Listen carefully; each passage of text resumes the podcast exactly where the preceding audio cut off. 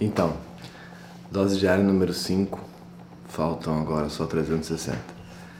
É, voltei para casa, tô em casa de volta depois de, sei lá, 10 dias de viagem.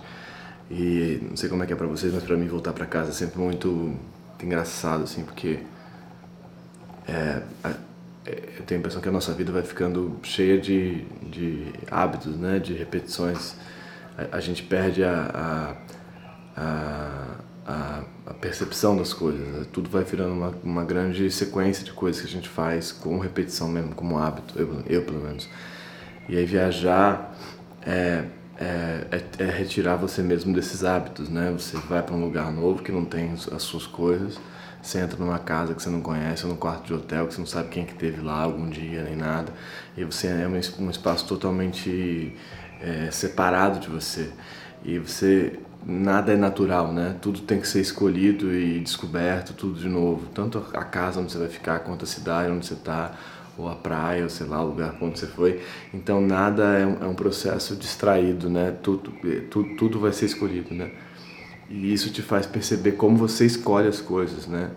Isso é muito legal para mim, assim, é, porque te, te, faz perceber como que você é, vai para cá ou não pra, e não para lá. Por que que você faz assim assado?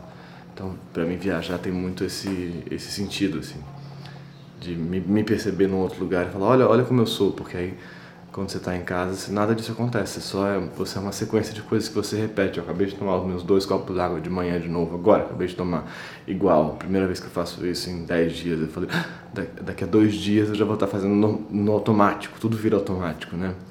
Tudo vira automático. E tem isso na vida, como, como que as coisas, como a gente perde a gente se desensibiliza mesmo, assim, tá? vai, tudo, vai tudo entrando numa cadeia, cadeia de automático, de repetição.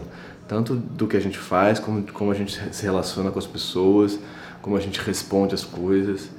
E viajar retira a gente disso. Tipo, a minha relação com a flor mudou na viagem, porque a gente teve que. A gente saiu do nosso campo. Acho que talvez isso aconteça com muitos casais que viajam, né? E aí voltar te leva de novo por esse campo de, do, do normal, né? Mas é engraçado voltar para casa, você entra na sua casa, ao mesmo tempo é muito, muito bonito, assim, porque você entra na sua casa e é, você está um pouco desacostumado dela e ela está desacostumada de você também.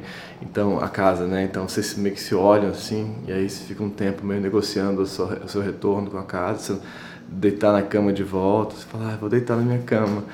E, e aí você percebe como você deita na cama, não é mais aquela. Então você tem um tempinho ali que talvez passe em dois dias para você perceber de novo como é que você existe na sua própria casa. Porque daqui a dois dias já vai ter virado tudo automático de novo.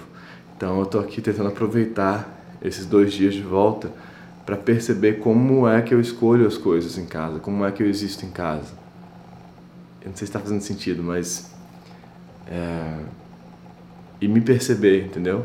Para que tudo não vire só uma repetição de padrões. E é muito legal poder fazer isso, perceber como é que você é dentro da sua própria casa, assim. Não sei. Era isso que eu queria falar. Não sei se faz sentido para vocês.